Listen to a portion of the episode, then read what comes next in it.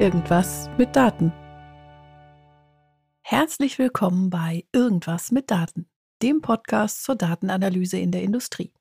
Ich bin Barbara Bredner, Data Scientist und Datenstrategieberaterin und ich unterstütze Menschen aus der Industrie bei ihren Datenprojekten.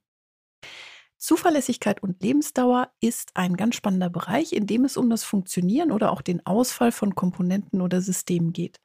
Und mit dieser Folge beginnt eine weitere Schwerpunktserie, in der es unter anderem um Weibullverteilung, Nachweistests, Prüfmengen oder auch die Einflussanalyse im Bereich Lebensdauer und Zuverlässigkeit gehen wird.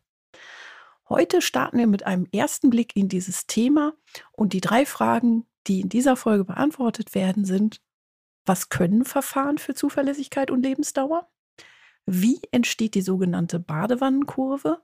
Und was sind denn Besonderheiten von Zuverlässigkeitstests? Fangen wir mal mit der ersten Frage an. Was können diese Verfahren denn eigentlich? Die untersuchen Belastungen. Belastungen auf Bauteile, Systeme, Komponenten, was auch immer. Und zwar wird typischerweise als Grad der Belastung das kleine t verwendet. Das kleine t kommt aus dem Englischen für Time, das heißt also Zeit. Denn ganz oft ist es ja so, wenn wir uns überlegen, wir gucken uns Lebensdauer von einem Mobiltelefon oder von unserem Auto an, das hat viel mit der Zeit zu tun. Wenn das Ding älter wird, dann verschleißen die Komponenten, dann geht es irgendwann kaputt. Deswegen eben klassischerweise T als Maß der Belastung. Dieses T kann aber nicht nur für Zeit stehen, sondern das steht manchmal auch einfach für die Anzahl Zyklen oder die Lastwechsel, die eine Komponente oder ein System gesehen hat. Ich werde jetzt auch im Folgenden nicht immer darauf hinweisen, dass es entweder Komponenten oder Systeme oder irgendwie sowas ist, sondern sagen, es ist ein Teil. Und ein Teil kann sein ein kleiner Baustein oder auch ein ganzes System. Das heißt also, im Bereich Zuverlässigkeit und Lebensdauer schauen wir uns an, wie wirken Belastungen wie auch immer diese Belastungen aussehen. Und es wird untersucht anhand von Daten, wie lange ein Teil funktioniert oder wann es wahrscheinlich ausfällt. Ja, das ist dann die Lebensdauer. Der Zuverlässigkeit ist funktioniert, Lebensdauer ist funktioniert irgendwann nicht mehr und wir wollen wissen, wann das denn ungefähr sein wird. Konkret kann man sich zum Beispiel überlegen, wie hoch die Chance darauf ist, dass etwas funktioniert zum Zeitpunkt X. Ja, also klassische Zuverlässigkeitsbetrachtung, wenn wir uns überlegen, hm, mittlerweile haben wir ja zwei Jahre Gewährleistung. Das heißt also, die, innerhalb der ersten zwei Jahre sollte ein Gerät funktionieren, ohne dass da irgendwie dran repariert werden muss. Das heißt, wir gucken uns an, wie viele Teile fallen innerhalb der zwei Jahre aus oder ist die Zuverlässigkeit am Ende von diesen zwei Jahren noch hoch genug? Und ja, erste Einschränkung natürlich gibt es wie immer keine in Stein gemeißelten Zahlen, wo man dann sagen kann, ja, also wenn die Zuverlässigkeit bei 99,9 Prozent ist, dann ist sie hoch genug.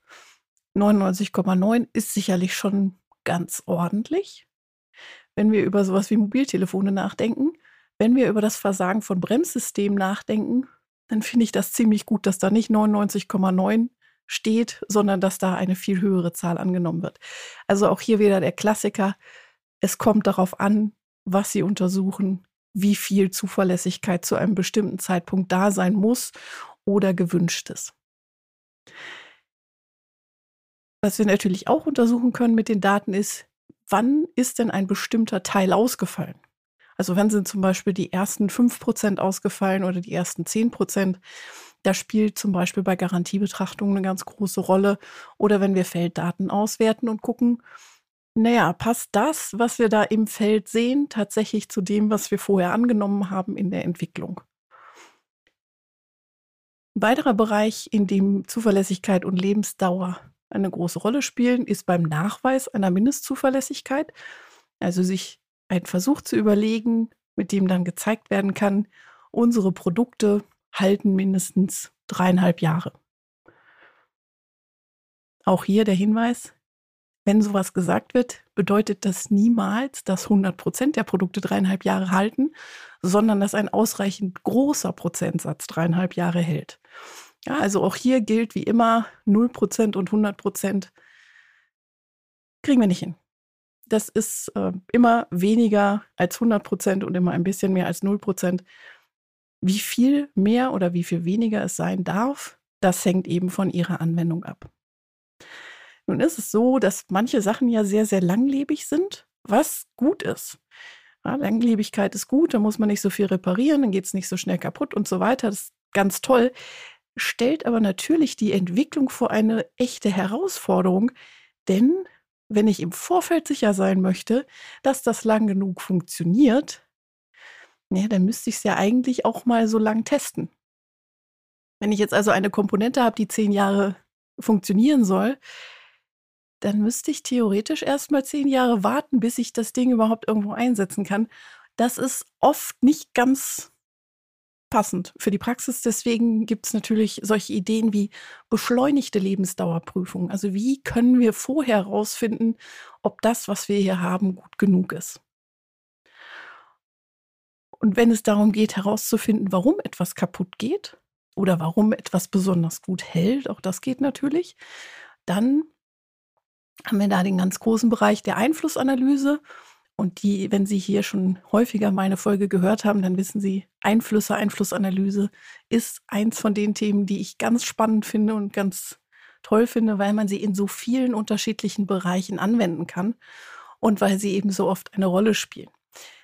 Auch hier bei der Zuverlässigkeit und Lebensdauer können wir uns natürlich angucken, wenn ein Teil produziert wird oder wenn es äh, aus dem Feld zurückkommt, was hat es gesehen?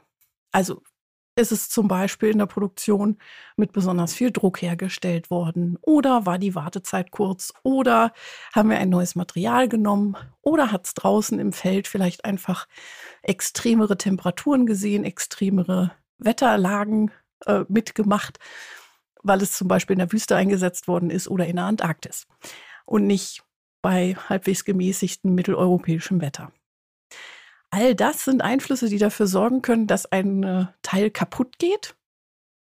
Und manchmal ist ja die Frage, welche haben denn jetzt, welche Einflüsse von den vielen, die wir haben, haben denn jetzt einen signifikanten Effekt auf die Haltbarkeit, auf die Zuverlässigkeit und Lebensdauer?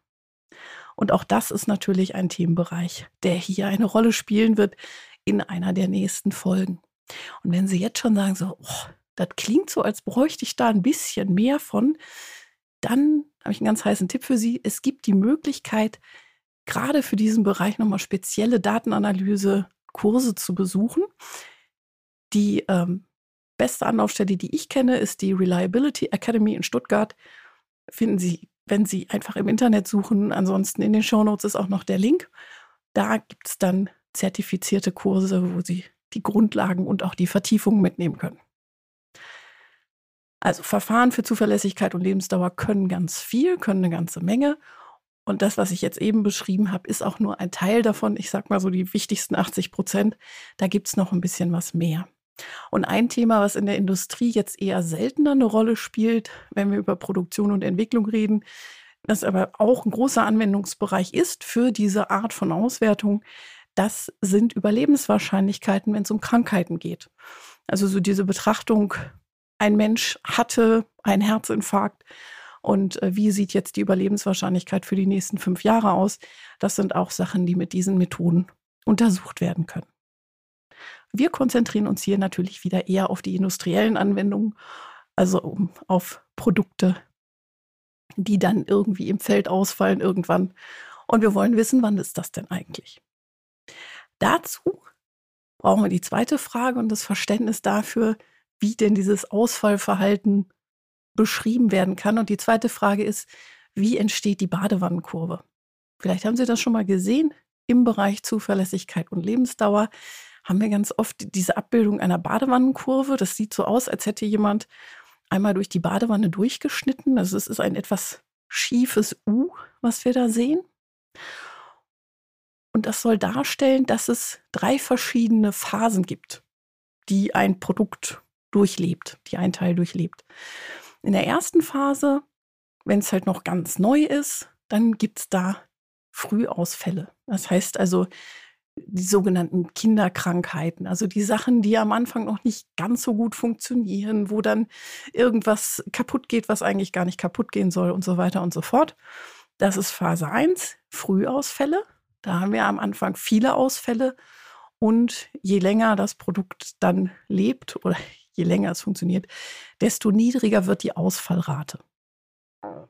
Nach der ersten Phase mit den Frühausfällen kommt die zweite Phase. Da gibt es dann Zufallsausfälle. Das heißt, mal fällt was aus, mal fällt nichts aus. Wir sind also unten am Badewannenboden, wo wir eine konstante Ausfallrate haben. Und wenn es dann irgendwann noch ein bisschen älter wird, das Produkt, das Teil, was wir uns angucken, dann kommen natürlich irgendwann die Verschleißausfälle und die Ausfallrate steigt wieder an.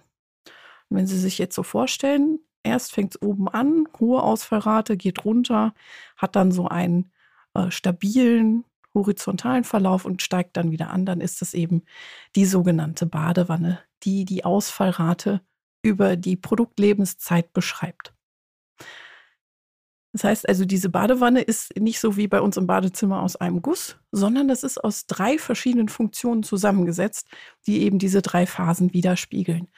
Und das, was dahinter steckt, ist die Weibulverteilung. Und das wird das Schwerpunktthema der nächsten Folge sein, denn das ist ein bisschen mehr und da gibt es ja auch noch andere Verteilungen. Dazu also nächste Woche mehr. Jetzt erstmal die Badewannenkurve zusammengesetzt aus drei unterschiedlichen Funktionen stellt die Ausfallrate über die Zeit dar. Also Zeit auch hier wieder als ähm, Maß für Belastung. Zeit, Zyklen, Lastwechsel und so weiter. Ist natürlich die Frage, was macht denn jetzt Zuverlässigkeit und Lebensdauer so besonders? Also was sind die Besonderheiten von diesen Zuverlässigkeitstests? Man könnte ja auch einfach hingehen und diese ganz normalen Auswertungsmethoden nehmen. Und der große Unterschied ist eben, dass die Belastung da immer eine Rolle spielt. Und dass wir selten so etwas haben, ja, wenn wir an die Normalverteilung zum Beispiel denken, es wird irgendein Teil produziert, wir haben einen mittleren Wert, es schwankt ein bisschen nach links und rechts und es entsteht so eine Glocke. Das ist relativ erwartungsgemäß. Habe ich auch schon häufiger was zu jetzt gesagt, wann so eine Normalverteilung entsteht und wann sie nicht entsteht und so. Jetzt gucken wir uns aber Belastungen an. Und wir wissen ja, wenn wir jetzt zum Beispiel uns überlegen, wie lange hält so ein Auto. Es gibt ganz viele, die diverse Jahre halten. Am Anfang sind, ein paar, die sind irgendwie Montagsmodelle, die fallen aus. Dann gibt es viele, die halten und nach ein paar Jahren fallen immer mal wieder ein paar aus. Ne? Wir sind unten an der Sohle von der Badewanne und irgendwann kommt der Verschleiß. Und dann fallen immer mehr aus. Ne? Wird es einfach nicht mehr wirtschaftlich, das zu reparieren. Aber wir kennen auch alle die Oldtimer-Modelle, die seit 30 Jahren und noch länger immer auf der Straße rumfahren. Ich habe auf dem Golf 2 gelernt. Ich freue mich immer total, wenn äh, ich irgendwo im, im äh, Straßenverkehr noch einen Golf 2 sehe. Die werden aber natürlich immer seltener, weil die natürlich auch irgendwann kaputt gehen. Ähm, die meisten Golf 2 sind heute verschrottet. Es gibt nach wie vor einige, die fahren. Und die, die so ganz lange fahren, die müssen wir natürlich auch irgendwie abbilden in unseren Modellen in der Verteilung. Und dafür brauchen wir was anderes als eine dusselige Glockenkurve. Denn diese Glockenkurve ist relativ schnell zu Ende. Und gerade bei Zuverlässigkeit und Lebensdauer haben wir das Problem oder die Situation, dass eben auch manche Teile sehr lange halten. Und dieses langsamere Auslaufen, das ist eben was, was wir dann über die Verteilung und in unserer Analyse berücksichtigen müssen. Und deswegen brauchen wir andere Methoden und Verfahren. So, das ist also eine Besonderheit von Zuverlässigkeitstests. Es gibt noch ein paar mehr. Wenn wir so überlegen, es geht um Belastung, es geht um Zyklen, um Lastwechsel, dann ist es so, dass ganz oft diese Versuche lange dauern dummerweise darf, dadurch auch sehr teuer sind. Am Ende ist das Teil, was untersucht wird, meistens kaputt, das heißt nicht mehr verkaufsfähig. Das äh, macht das Ganze natürlich auch teuer. Und wenn wir das jetzt zum Beispiel vergleichen, wir gucken uns an den Spritzgussprozess und äh, stellen ein bisschen an den Parametern rum und schauen uns an, wie äh, verändert sich ein Maß, dann geht das relativ zügig. Wenn ich einen Dauerlaufversuch habe, der über Monate oder Jahre läuft, ja, dann ist der Zeitansatz ein bisschen ein anderer. Das heißt, das Ganze muss anders geplant werden. Typisch für Zuverlässigkeitstests oder Untersuchungen ist auch, dass dadurch wenig Messwerte da sind. Also dieses, was wir oft heute in der Produktion haben, es sind Massen an Messwerten und an Datenpunkten da, weil einfach immer irgendwas irgendwie gemessen wird. Das ist im Bereich Zuverlässigkeit und Lebensdauer nicht so.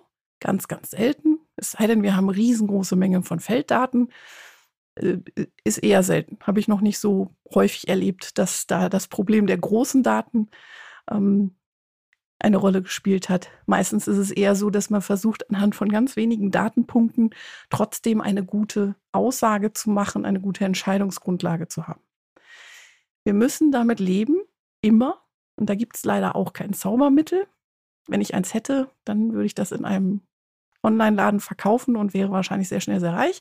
Also es gibt kein Zaubermittel, um Unschärfe oder Unsicherheit rauszurechnen, wenn man wenig Messdaten hat. Wenig Messdaten heißt immer hohe Unsicherheit. Und damit ist eines der großen Probleme eben, wir müssen mit Unsicherheit leben, das müssen wir sowieso in der Datenanalyse und an dieser Stelle eben nochmal besonders. Und unschön ist natürlich auch, wenn wir ein Produkt haben, was irgendwie hohe Anforderungen hat, ne? Bremssysteme oder andere sicherheitskritische Dinge, da ist Unschärfe immer nicht so das, was wir wollen. Das heißt, das ist ein wichtiger äh, Punkt, darüber zu reden und auch zu entscheiden, welche Anforderungen haben wir hier und wie gut müssen wir die Produkte auslegen, wie viel Prozent brauchen wir hier, damit wir auch gute Entscheidungen treffen können, ob dieses Produkt so auf den Markt darf oder nicht. Denn falsche Entscheidungen können an der Stelle noch ein bisschen ekelhafter teurer sein als sonst schon. Und ich hatte ja schon eingangs erwähnt, das, worum sich Zuverlässigkeit und Lebensdaueranalysen drehen, das können einzelne Komponenten sein. Also vielleicht einfach nur irgendeine Leuchtdiode. Das kann aber auch ein ganzes System sein. Ein Zug zum Beispiel. Auch der braucht ja eine gewisse Zuverlässigkeit. Und je nachdem, wie komplex das Ganze ist, werden natürlich auch die Methoden und Verfahren komplexer. Ne? Ist, glaube ich, logisch, dass wenn ich komplexe Systeme anschaue, dann muss ich natürlich ein bisschen mehr an Verfahren da reinbringen, um die Zuverlässigkeit und Lebensdauer zu bewerten, als wenn ich mir nur eine einzelne Komponente in einem Gerät anschaue. Das heißt also zusammengefasst, Zuverlässigkeit und Lebensdauerverfahren beurteilen anhand von Daten, wie viel Belastung eine Komponente oder ein System verträgt, bis ein bestimmter Prozentsatz ausgefallen ist. Das Ausfallverhalten hängt immer davon ab, wann die Untersuchung im Produktleben stattfindet. Ja, am Anfang haben wir viele Frühausfälle, dann gibt es eine relativ stabile, konstante Phase und am Ende haben wir die Verschleißausfälle, dann steigt die Ausfallrate natürlich wieder an. Die größte Schwierigkeit bei Zuverlässigkeit und Lebensdaueranalysen ist oft diese Kombination aus wirklich wenigen Datenpunkten und dann soll da möglichst viel Sicherheit in der Entscheidung drinstecken. Ist ein spannendes Thema und deswegen geht es natürlich in der nächsten Folge weiter. Eine Bitte habe ich noch an Sie. Bewerten Sie doch meinen Podcast gerne auf Apple Podcasts, auf Spotify oder auf der Plattform Ihrer Wahl.